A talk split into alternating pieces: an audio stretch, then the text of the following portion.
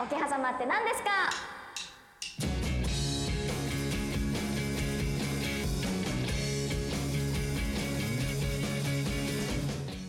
RKB ラジオ桶狭間って何ですかこの番組はさまざまなゲストをお迎えしゲストの未来の勝負どころを桶狭間としてお聞きする番組ですはい、えー、番組 MC の HKT48 の坂本エレナですそしてレギュラーメンバーの橋本さんですはい、ヌーラボの橋本正則です。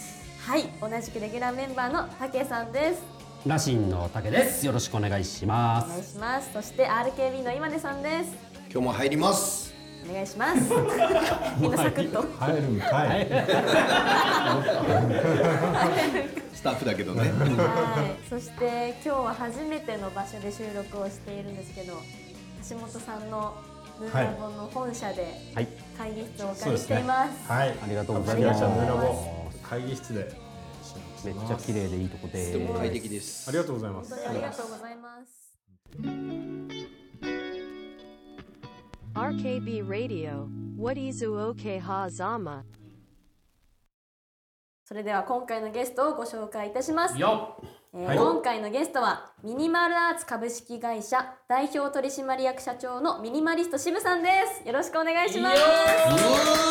渋さん、渋渋。すごいもういじりが。お待ちしてました。お待ちしてました。よろしくお願いしおます。願いします。まあえっと橋本さんと滝さんはえっと前に番組でご一緒させてもらったので、まあお久しぶりっていう感じですね。ですね、一年間やってましたねはい。ご無沙汰してますや、まさかこういった形でまたねね、またこ出るこんなところで出会うとは。思ってもなく、すごく嬉しいです。何ですかこれは。これね、あら、ちょっとか解説しますか。この三人本当仲良しなんだよ。本当に仲いいんだ本当な。仲良しで、しかもあの渋くんをめちゃくちゃいじりたいおじさんも二人なんだよ。あの本当に渋くんのことをいじるのが大好きな二人だね。渋くんのこと愛してるのよこの二人。はい、あの橋本さんはおそらくミニマリストアンチだし、うん。あのはい実はちょっと僕めっちゃ緊張してて、お、ははいえ、あの坂本さんがいるから。い。坂本告坂本が。坂本さんが。そうですあのファンの人もしかすると怒られたらいやもっと申し訳ないですけど僕普通に HKT48 さんあのファンで。嬉しい。え嬉しい。であの推しメンが坂本エリナさんっていうので。わあ、りがとうございます。あの今までにそれこそ HKT さんが出させえっと HKT さんが出ている、まあ、テレビ番組とか、はい。あと僕 YouTube チャンネルもやってるんですけど、うん。まあ、その HKT48 のこう元メンバー卒業生の方に来てもらって一緒に撮影したりとかなんかお仕事でご一緒する機会はあったんですけど、はい。まあ、正直こんなに緊張したことなくて。そうだよ。ね。あの、嬉しい。本当にあの僕もし渋くんはね僕がやってた、い。あの番組とかも来てくれたんですけど、奈良香ちゃんとかあきちゃんにこんなに緊張してなかった 言ったらいかんのよいやそれは言っていいの？大丈夫。いや全然あの二人ともすごい尊敬もしてますし、い やもう HKT の皆さんメンバー全員素晴らしいと思うんですけど、はい。そう僕の中でその坂本さんは特別な存在、何を何を言ってるんだ。本当坂本さん呼びしてましたっけ？いつもなんて呼んでくれたあのもう本当にあ例えば僕、あはい。えっと、握手会、まあ、おしゃべり会ですけど、行かせてもらったりとか、りがとうございます。あの福岡ペイペイドーム近くにある、あのボスイードの劇場も、あの普通になんなら昨日も行ったしいやマジそうもうマジで客席にいたんです。わかるわかるわかります。もちろんわかります。あ上下黒だから黒ね。い逆にわかるんですよ。地蔵でしたっけ？あ、はい、あの僕ちょっとペンライト持ってなくて思ってなくて。そのまま地蔵って言われるようなこうせこうやってあのただ座ってるだけの応援スタイルで、ありがたい本当に。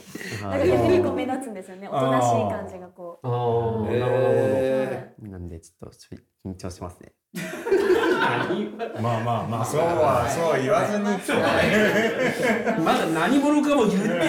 やばいちょっとまだ何者かも言ってないのに。はいファンであることの説明が長い。すいません。ファンなこと俺たちも知ってるからねはいご職業とかお願いしたいです。はい。じゃあそれでは渋さん、渋さんって何者ですか？はい。とミニマリスト支部として、えっと普段書籍とか SNS を通じてこう物の減らし方とかを発信しています。とミニマリストっていうのがこう必要最小限のっていう言葉が語源になっている、今はこう、うん。少ない持ち物で生活する人っていう意味で使われてるんですけども、まあなので、えっと、僕の普段の持ち物とか減らし方とか、あと実は、えっと、YouTube とか書籍の執筆以外に実はアパレルブランドをやっていて、まあ、今自分が着てる服がバックレスシャツって呼ばれるような、まあ、カバンなしの外出が快適になるような、まあ、ちょっと収納のポケットがアウターについてるようなシャツを作っていて、まあ、これがあれば手手ぶらで外出できますみたいなもものもデザインしてうん。販売してます。銃で撃たれてもねまあなんか実はこれシャツなんですけど背中にノートパソコンが入る収納ポケットが。え今入ってるんですかあえっと今例えばここに坂本さんからもらった手紙入ってる。それやばい。ああのラジオラジオだから伝わってるかわかんないけど。ちょちょちょちょっと待ってちょっと待って待って待って。仕込みの匂いがするあのいやほんあの僕本当にファンなのでなんかこれ特典でその坂本さんからなんか直筆の手紙をもらったんですよ、特典で当たって。抽選でね当たるやつが。そうです。それは本当に捨てられないものなんでこんな感じでこプロファイルにねこれはあのミニマル化できてないんでそこは。あ写真撮って捨てたりもできるんだけどできないですね そういうこともいいんですよね。別にミニマリストとしては別に、まあ何でもかんでも捨てればいいって考え方じゃなくて、まあ、自分にとって大事なものを残すっていう考え方なので最高のアピールの場として持ってきてるだろう。びっくりした。しっかり仕込んで。なるほど、はいパソコンじゃなかったんだ、はい、とか、はいまあ、実はこのポケットにパソコンではないんですけど、俺たちにはすいませんちょっとあすごい。ね宣伝をさせていただきたいんですけど、あはい、えっと、先月1月にこの「僕たちはなぜこれを選ぶのか」という本を出版させていただきましてでこれがミニマリストのものの減らし方ではなくて何を残したかっていうような、まあ、ミニマリストの持ち物本なんですけど。今着てる服から本がもう一冊見えましたね。あーはいもう一冊ちょっと自分が代表作 宣伝で。二冊ポケットに入って。まあ、ちょっと過去3冊本出させていただいて、はい。まあ、それが結構海外で翻訳させてもらったりとあかで海外はどこで？売られてるんですか？韓国語とごめんなさい韓国と緊張してますか？緊張します。あの韓国と台湾ですね。あああすごいすごい、えーはい、えちなみにミニマリストってはい、定義とかあるんですか？あ定義で言うと、まあ言われてるのはあの自分にとって必要最小限の持ち物で生活をする人っていう意味なんですけども、まあ、例えば、えっと、何でもかんでも減らせばいいってわけじゃないっていうのはさっきも言った通りなんですけど、はい。まあ、あくまでこれ自分にとってなので、まあ、例えば家族がいたら、まあ、家族の皆さん含めての最小限とか、まあ、人それぞれ自分にとって大事なものを僕にとっては手紙が大事であるとか。まあ、要は物を減らすことによって残したものから自分の大事なものが分かると思ってるんですよ。うん。ああそう考え方いいっすね。結局物が溢れるとね大事なものが埋もれちゃうけどはい。捨てていくことで最終的にその大事なものがもう浮き彫りになって、はい、むしろ大事なものだけに囲まれた生活ができるっていう。あまさに。なので、まあ、定義をあえてここで深掘るなら、まあ、こう大事なもののためにあえて少なくする人って僕は呼んでいて、はい。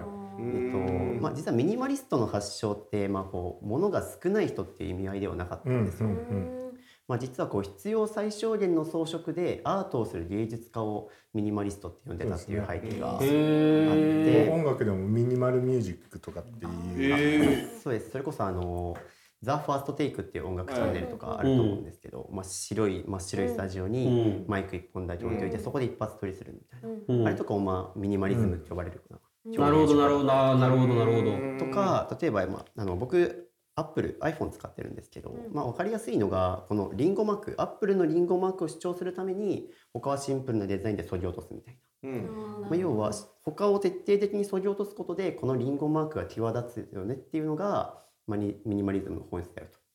まあ、なので大事なもののためにこうあえて少なくする人っていうのを僕はミニマリストと呼んでます。うーん。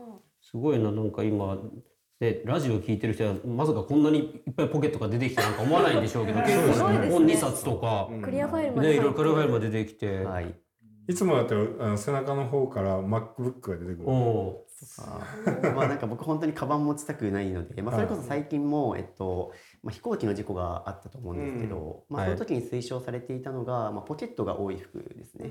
で、まあ、それこそ火災があってで奇跡的にあの乗客の方はみんな脱出できたっていうので,、でその時にやっぱり多かったのが自分の大事な荷物を取り出して逃げたいみたいな方多かったらしいんですけどさすがに言うと緊急事態の時に、まあ、まずそれやってると混雑するしとか、えっと、手ぶらじゃないと危ないので。うん。っていうので、えっとまあ、JAL の方からも正式にそのポケットが多い服を着用するようにっていうのはまあ推奨はされてるくらい。っていうので、まあ、結構例えば最近もなんかこう女性服のポケットは少ないっていうので。確かに。ああ話題になってましたね。話題になってましたね。それでなんか例えばこの僕が開発してるバックレスシャツとかもテレビで取り上げていただいたりとか。えー、すでごい。これレディースどっちでもいい？どっちでもいい。っていうのであのジェンダーレスっていうような風なデザインにしてるので。ボタンもなんですかねえっと女性だったらこのボタンの側が右側に来るとか前立てですね。う。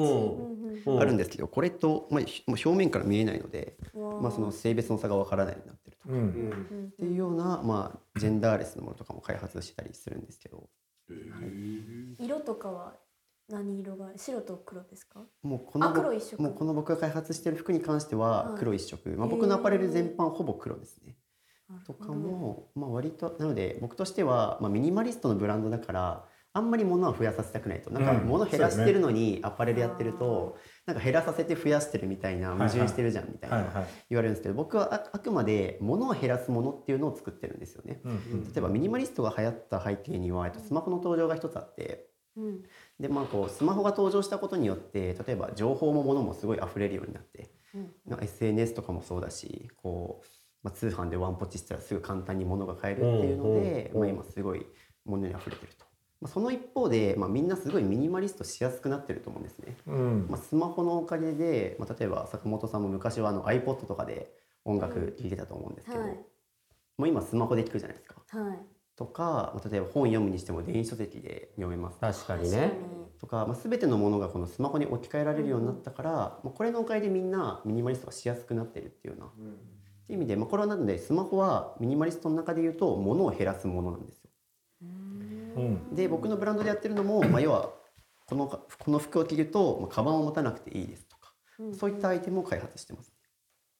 へー。一着どれくらいにするんですか？これは2万8600円なあのでいい値段するんですけど、まあ、はい。この価格にもちょっとミニマス的な意味合いはあって、はい。まあ、やっぱりこう今は大量生産の世の中だからこそ、まあ、うん。それこそプチプラとかで、まあ、1,000円2,000円でいい服買えたりとか、うんうんうんでそれなりに上質なものはたくさん数も買え買えるっていうので、まあ、いい時代だと思うんですけど、はい。まあ、それゆえになんかこう物に対する愛着も湧かないなと思ってて。なるほど、うん。やっぱ安く買ったものって簡単にあの失いやすいというか、うん。でで逆にちゃんとお金貯めて買ったものって長く大事にできるじゃないですか、まうん。あそういう意味でもちょっと背伸びするような価格帯にもしてますしもっと言うと値段が高いことによってこれいらないってなってもメルカリで売れたりするんですよ。うん。実はなんか僕のアパレルブランド割とメルカリでもあの取引されたりして。いてうん。という時に、まあ、これがちょっと安すぎるとあんまメルカリ値段がはいはい。つかないとか、うん。安すぎてなかなか売るモチベーションにならないとかになるので、うん。うんうんまあ、割ともうなんで僕ミニマリストの生き方をこう少数制って呼んでるんですけど、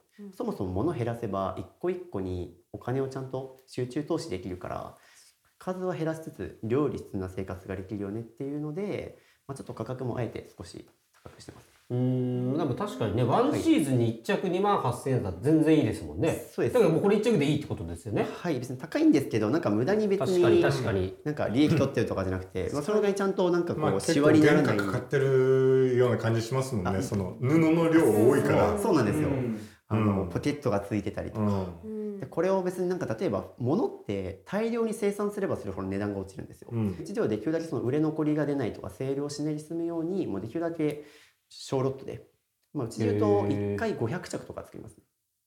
でもまあでもまあまあまあまあまあ500着、はい500ってすごい。500着でも売り切るんですか、うん。そうですね。そこから売れたらリピートするみたいなのとか、へえ、まあ、僕はなので責任持ってもう一年中ちゃんと宣伝してるんですよ。えっと、アパレルって基本的に、まあ、四半期、まあ、春夏秋冬でシーズンもの買って売り切るっていうのが定番。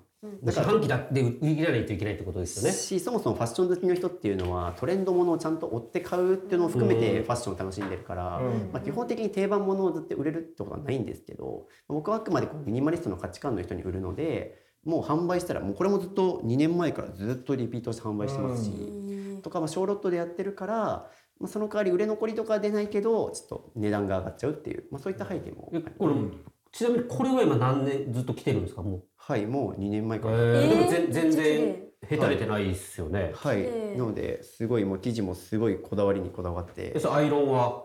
いらないです。ノンアイロン。そうなんだ。はい、これ実はなんかデニムジャケットなんだけど、まあそういう若干綿素材、はい、はい、綿ですか？綿ポリって呼ばれるようなコットンと化学繊維を半分ずつにしてるから、まあ綿っぽい質感もあるし、シワにもなりません、洗濯機かけやすいみたいな実はそういうちょっと機能にも寄ったような服を作ってるから、まあミニマリストの人でも長く使い続けてもらえるみたいな製品開発してます。すごい。毎日だって洗濯されますもんね。はい。でも全然シワにもなってないし。はい、僕もはい。毎日、あのオールシーズンでも全10着っていう風に服を絞っていて、まあ結構ミニマリストの間であの神とされてるのがあのスティーブ・ジョブズなんですけど、うんはい。さっき言ったアップル製品とかもしかり、えっともともとスティーブ・ジョブズって要は、えっと、経営に集中するために毎日同じ服を着てたっていうようなエピソードが有名で、うん。えっと、一世三宅の黒いタートルネックにリーバイスのジーンズにニューバランスっていう、もう全く同じものをオーダーメイドしてそれを何十着も持ってたみたいな。うんうんまあ、そうすると朝起きて何を着るかっていうので迷わなくて済むのでこう経営に集中できるみたいな。ん。っていうところから僕ももう同じ服をもう2パターン2セットセットアップで揃えてでもう全10着をひたすら毎日着てるっていう。春はこれ夏はこれみたいすごい。なはいえそのミニマリストになろうと思ったきっかけは何なんですか？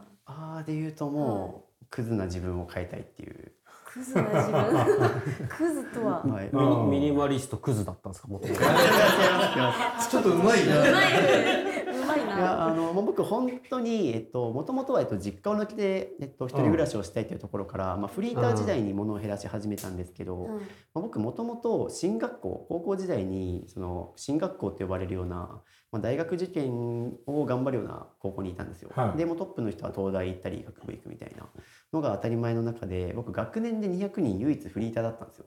うんうんうんで受験も失敗してで二浪したけどで結局大学行かずフリーターになって、うん。で二浪してる間も、まあ、勉強しろよって話なんだけどアルバイトして貯めたお金を HKT48 の握手会と劇場に見てたりそんな使いからなんですか？あはいえもうもうそれこそあのスキスキスキップとかあのあ HKT の初期の頃から。ファーストシングルの頃からいやいやもう全然わかんないけど。もでうもう家族で家族で握手会行ってみたいな。あー。スキスキップ2011年とか12年とかですよね。もう僕が高校生の時うんうんうん。ですね。家族で握手会に家族で。むしろちょっと僕結構なんかよく言われるのがアイドル興味なさそうみたいな、うん。すごい言われるんですけど、うん。結構父親の影響が大きくてはいは僕あの全く興味ない時に、えっと、父親が AKB48 のライブに連れてってくれて、うん。はでもうこれを見ろと。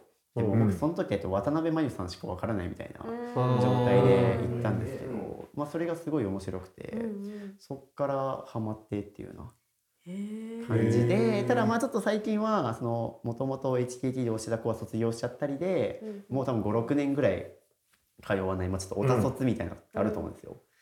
推しメンの子は卒業しちゃって現場離れるみたいな、うん。まあ、そういう状態が6年ぐらい おていうね。あはいうん。あの6年ぐらい続いてて、うん。でもなんか久しぶりに友達に誘われて行ったらなんか、まあ、坂本さんっていうその坂ちょちょっと待って、ちょっと待って。えっと、ミニマリストになったきっかけを質問されてる。アイドル好きになったきっかけの話になってますよね、今。い なぜなぜエレタンを好きになったのかっていう。きっかけの話。ミニマリストじゃないからエレタンは要は私はミニマリストじゃありません。自分からそっちに行ってますよね。僕ら一生懸命、ああれおあれかしいな。してるのに。話ちょっとどちらかるんですけど、はいまあ、要は、えっと、浪人時代にそれくらい勉強もせずその劇場通うみたいなうんしてたくらい、うん。まあ、割とククズというか、まあ、別に受験がうまくいってとかで、ね、か応援する分にはいいと思うんですけど、まあ、自分の身のすりを減らすような応援の仕方してたりとかまあ、そもそもみんなが大学行ってる時にフリーターだしみたいな自分を変えたくて、うん。でその時にずっとまだ実家暮らしで、でなんかまあ親も割とちょっとゴミ屋敷の家庭だったりとか、はい。へまあ、親も実は結構自己破産してたりとかで。えもともとは専業の投資で食っててもう本当に周りからはこうお金持ちのボンボンだねとか呼んでもらえるような生活はしていたんだけど、うん。まあ、投資がリーマンショックを機にうまくいかなくなって、まあ、そのタイミングであの、まあ、実家もゴミ屋敷になってで、まあ、ちょっとここにいるのも居心地悪いしで親もなんかもっと勉強頑張りなさいとかすごい言われるのが苦痛で。いう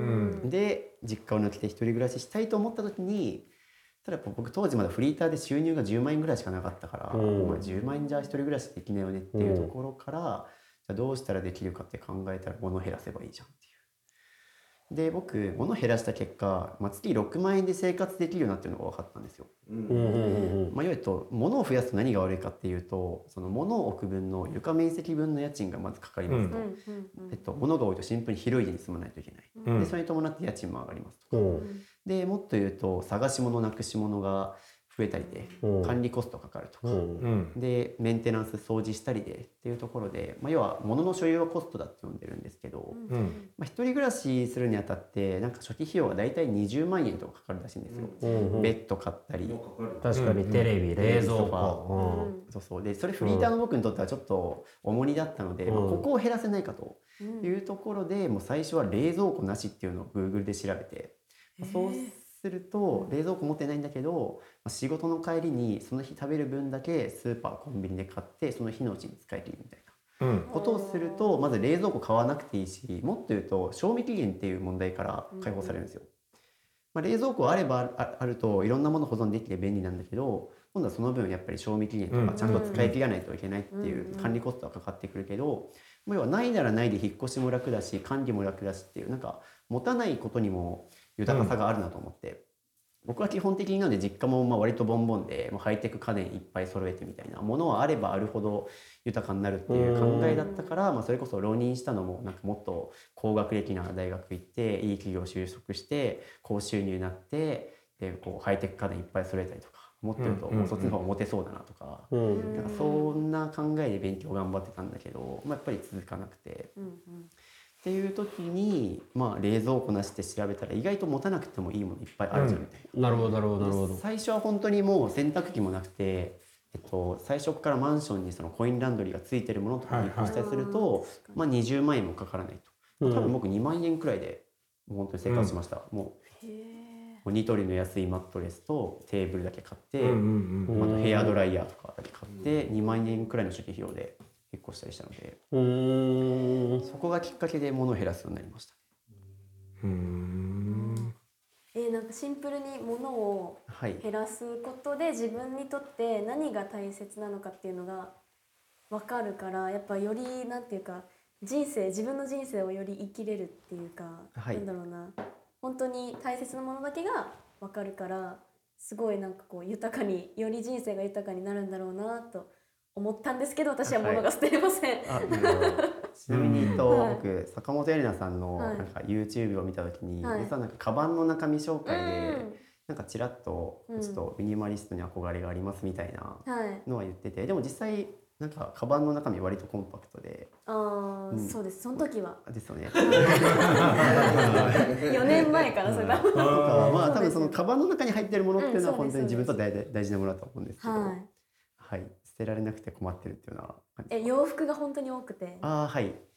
なんかでも本当にどれも着るからうんうん。捨てられないけど、ちょっと本当に多すぎてクローゼットに収まらないんですよ今。うんうんうん。だからどうしたらいいんだろうと思って。はい、基準はいろいろあるんですけど、僕がえっとやってもらいたいのは、うん。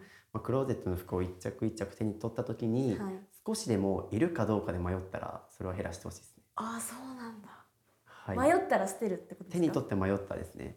で人間究極明らかに必要なものに対しては迷わないんですよ。うん例えば今坂本さんあのベージュのニット着てらっしゃるんですね。はいこれ多分一軍の服だから今日しかもラジオのこの収録の現場にこれ着てるってことは、多分めちゃくちゃ好きな服なんですよ。確かでもこれを手に取った時に捨てようって発想にならないと思うんですよね。にうんうんうんっていうふうに他の服を見ていった時にいるかどうかで迷ったらそれは例えば、まあ、しばらく着てないとか、うん。デザインが自分の趣味に合わなくなったとか、うんうん。まあ、もっと言うとなんかこう洗濯が面倒でクリーニング面倒いからとか、まあ、いろんな理由があってモヤモヤしてると思うんで、うん。なのでいるかどうかで迷ったら捨てるっていうのをちょっとお勧めしたい。うん。まず第一歩いいかもしれないですよね。それやうん。はい、やってみるっていうのは、うんいやでもちょっやともう僕から質問なんですけど、はい。そのミニマリストで食っていこうと、う、うんあーはい。これ僕あの私服に興味あるのはもうはい。もちろんその物を持たないっていう生活僕も好きなんであのあれなんですけどそれよりも何よりもその生活形態を売りにしてうん。商売にしようと食っていこうとしてるところが僕は一番興味があってですね。はい。これはどこら辺からそう思ったのかとか、まあ、はい。たまたまそうなったのか。で言うと僕の場合はたまたまなんですよ。たまたまですか。うん。もともとこううん。ミニマリストを仕事にするつもりなかったしなるとも思ってなかったし、うん。もっと言うと今でこそミニマリストって流行語大賞に選ばれたりとか、うん。なんか結構もう有名な芸能人の方女優の方でもミニマリストに憧れがあるみたいなうん。言ってたりとかもうメディアでもすごい知られてる前提の言葉なんかドラマとかでもなんかミニマリスト設定の主人公のものが出てきたりとか、っていう風になってるからなんか今ミニマリスト支部っていうとなんか売名でやってるとかすごい言われるんだけど、うん。当時はミニマリスト支部になった時は何それミニマリスト支部わらみたいな。っていうくらいバカにしてたんですけど、まあ、それくらい僕もただ仕事になると思ってなかったんですよ。うん。もう本当にブログをそうですね。僕は当時だからフリーターでバイトをしながらで趣味でブログを書いたんですね。でそ財布の中にはこれを入れてるとかうん。これを減らしてこんな部屋で生活してますとかでそれを発信することによってなんか当時全国のミニマリストさんのオフ会みたいなのがあったんですよ。うんうん今は結構そういうイベントあるんだけど、まあ、要は当時まだ流行語にもなってないし、はい。なんかこうまだえっとメジャーデビューする前のインディーズバンドみたいな、まあ、そんな感じの文化で、うん。まあ、なのでなんかブログを発信してる同士がオフ会でつながって、まあ、そのものが少ない魅力を語り合ったりとか、そういうのに参加したくてブログ書いてたら、うん。まあ、そこからミニマリストっていうのが本当に流行語にも上がって、うんその片付けとか物を減らす本がどんどん売れてとか。うんうんうん。っていう風になってから結構割と、あのまあ、偶然というか、うん。まあ、当然ど途中のタイミングでこれを仕事にしようと思ったことあるんですけど、うんうん、うん。まあミニマリストが仕事になっているというか、はいえっと、ミニマリストをやっていたら有名になってある意味インフルエンサーになってインフルエンサーがたまたまミニマリストっていう感じあの印象もう100%そのですね。表現が正しいです、うん。はい。なまあ、そインフルエンんな感じサーですね。はい。本質は。うん。うん。なのでまあミニマルアーツ代表取締役っていうのは呼んでいただいたんですけど、うん。まあえっと、基本的には社員さんが抱えてるわけではなくて、うん。まあ、僕一人の会社でうん。もともとフリーランスで活動していてそこからまあ売り上げが上がってきたから、まあ、法人化した方が節税になるみたいなところとか、まあ、あと一応継続的にお仕事をしている人はまあ3人毎月お金払ってる方とかいらっしゃるんですけど、うん。その方はフリーランスだったりするので、まあフリーランス同士がなんか手を組んで仕事をしてるみたいな感じで。まあなんか僕なのであくまでクリエイターというかインフルエンサーと言われるような働き方なので、まあ、一応肩書き上は代表取締役なんですけど、まあ、なんか自分をそこまでがっつりザ経営者とは思ってないです。なるほどなるほど例えばアパレルの仕事をするにあたってやっぱり法人の名前があった方がいいとかはあるんだけど、はい。はい、僕はちょっと自分をクリエイターと思ってるので。やっぱこういう生き方もあるんです確かね。にすごいな。RKB Radio, What Izu Oke Ha Zama?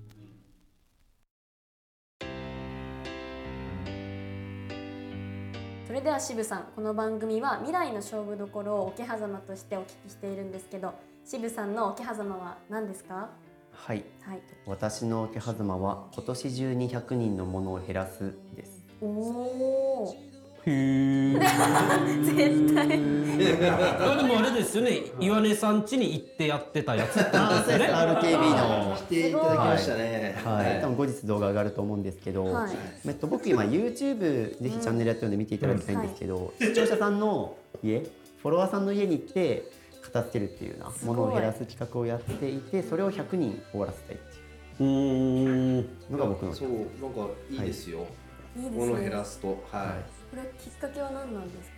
はいえっと、きっかけとしては、まあ、僕例えばもっとミニマリストの良さを伝えるために例えばブログとかうん書籍、うん。YouTube でこうやったら物を減らせますよとかこう物を減らすとお金が貯まって時間が増えてとか、まあ、いろいろ語ってるんですけどただ憧れはあるしそのすごい合理的な考え方っていうのも分かるんだけどなかなかやっぱり物を減らせないっていう方がすごく多くて、うん。でそれのきっかけとして例えば YouTube やるとか例えばアパレルですねこれを着たいからもう他の服は全部減らすとかなんかいろんな手段、情報発信アパレルとかを通じてこう物を減らすきっかけを作りたいなとは思ってやってきたんですけど、えっと、うん。やっぱり物を減らすってぶっちゃけやらなくても現状それなりに生活できちゃうから、はい。みんなどっちかというと飲み会に行くとか、ゲームするとかそっちを優先してなんか片付けるものを減らす結構後回しにしがち、うん。確かに。多分年末年始の大晦日とかでなんか機会があったらやるんだけど意外とみんな片付けなきゃなとはずっと頭の上、なんか to-do list の上にはずっとあるんだけど、それが終わらないままただ減らさなきゃ減らさなきゃと思ってる一方で行動に移し出せないという方がすごい多いなと思って、うん。なので YouTube で僕がもう目の前にお宅行ったらもう絶対片付けるじゃないですか。渋さんいる渋さんいるから減らさなきゃとか、うん。みんな例えばさっき言ったじゃあ迷ったものは捨てましょうとかもっと例えば、えっと、1年以内に着てないものは今後も使えませんとか、日本だと春夏秋冬、まあ、季節もの含めてもそれ使わなかったら今後も使えませんよとか、うん。まあ、捨てた後にこれ買い戻ししたいですかみたいな。捨てた後もお金払っても買い戻ししたいものは本当にいるとか、まあ結構だからみんな減らすためのメソッドとか考え方を頭で分かっていても行動できない人すごい多いなと思ってうんます。うん。まあ、なので僕はもう直接家に行って物を減らすきっかけを作りたいし、まあ、ゴールとしてはもうこれを出張ミニマリストっていう形で、まあはい。要は 出張ミニマリスト。はいえっと、もうはい。片付けのサービスというか物を減らすサービスをちょっと作りたいんですよね。でもそれでいくとあれじゃないですか、やっぱり一人だと限界があはい。あるので、例えばミニマリストサブができたりとあか、はい。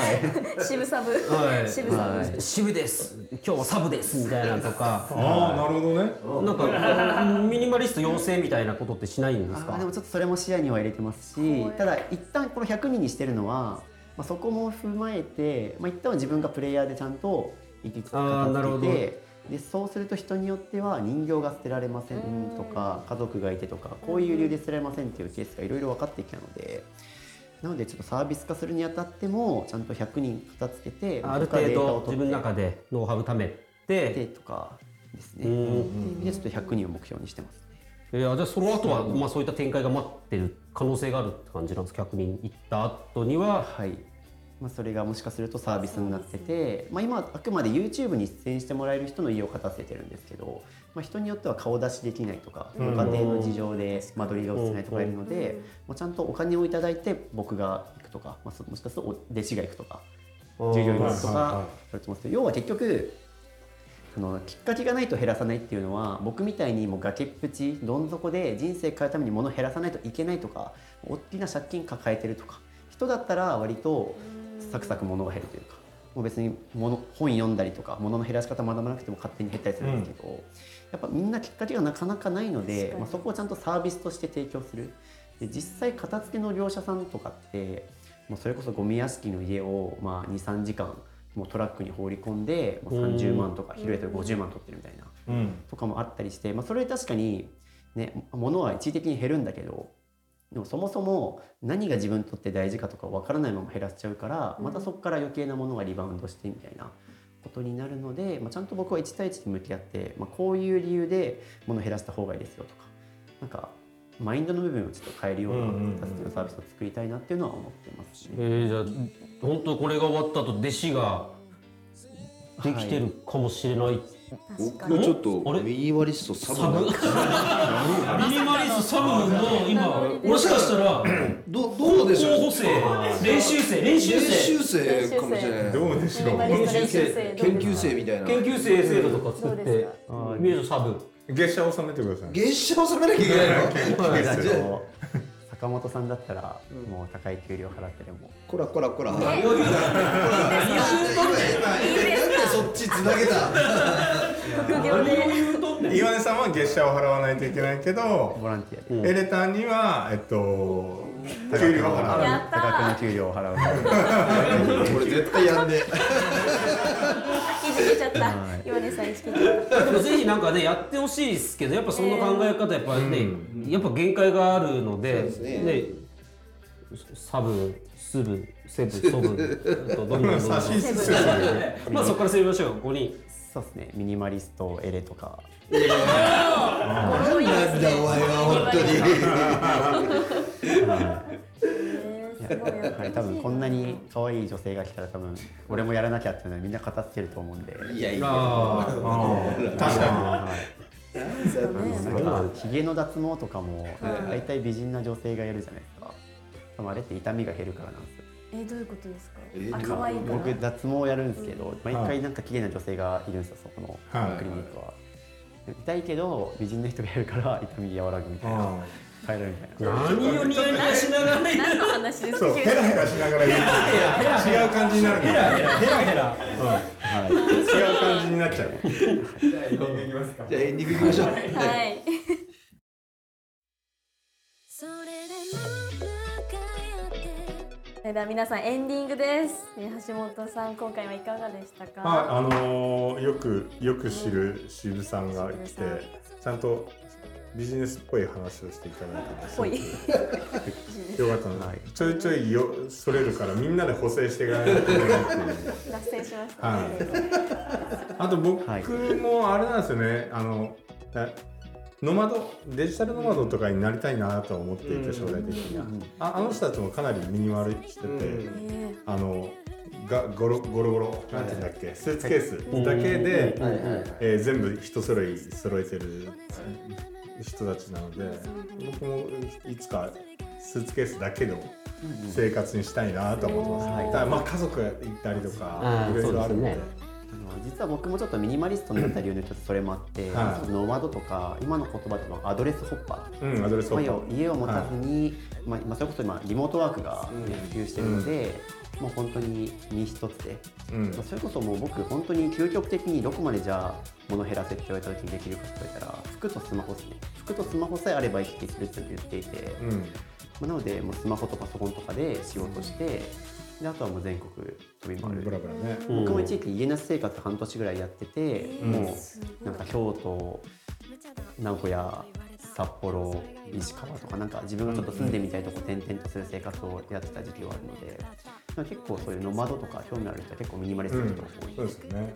まあ、あとキャンパーとか登山家の方とかも、はいはいはいうん。橋本さんは結構その気あるんですようん好きなものがいやミニマリストが好みそうなことを好んでるというか。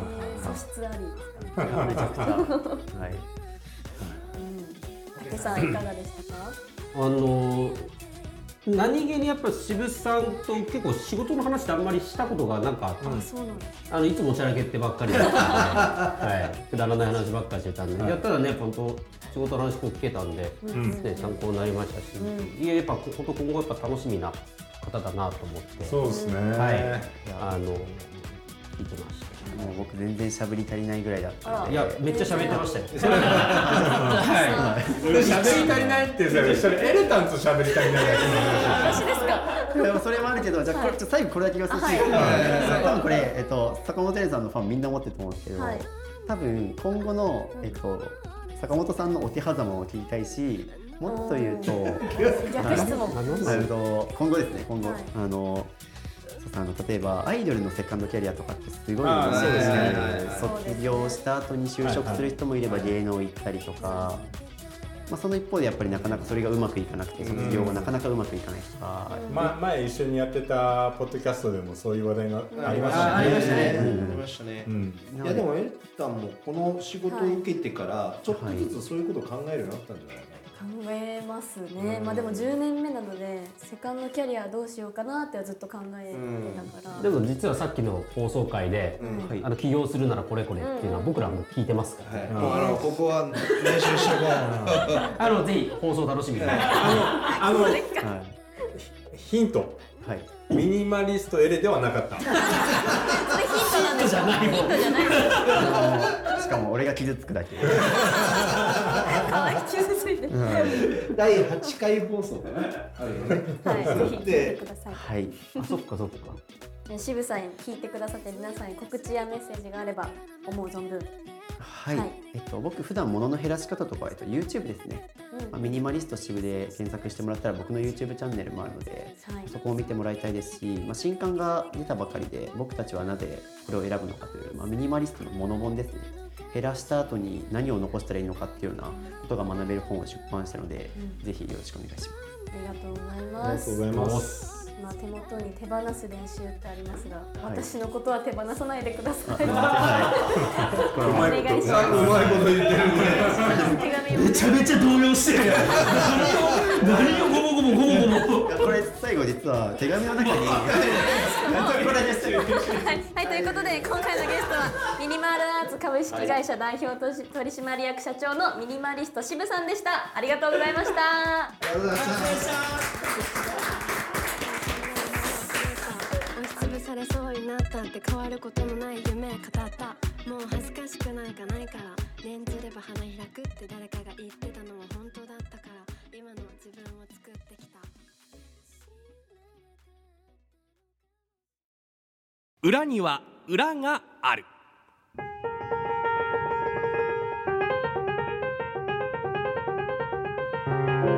表ばかり見ていると羨ましいし恨めしいなら見てみよう。裏側を聞いてください。裏話。努力はきっと裏切らない。裏にしかできない。人生のさよなら勝ちを目指して。藤原玉木日曜の裏。RKB ラジオで毎週日曜朝10時15分から放送。ポッドキャストでも同時配信しています。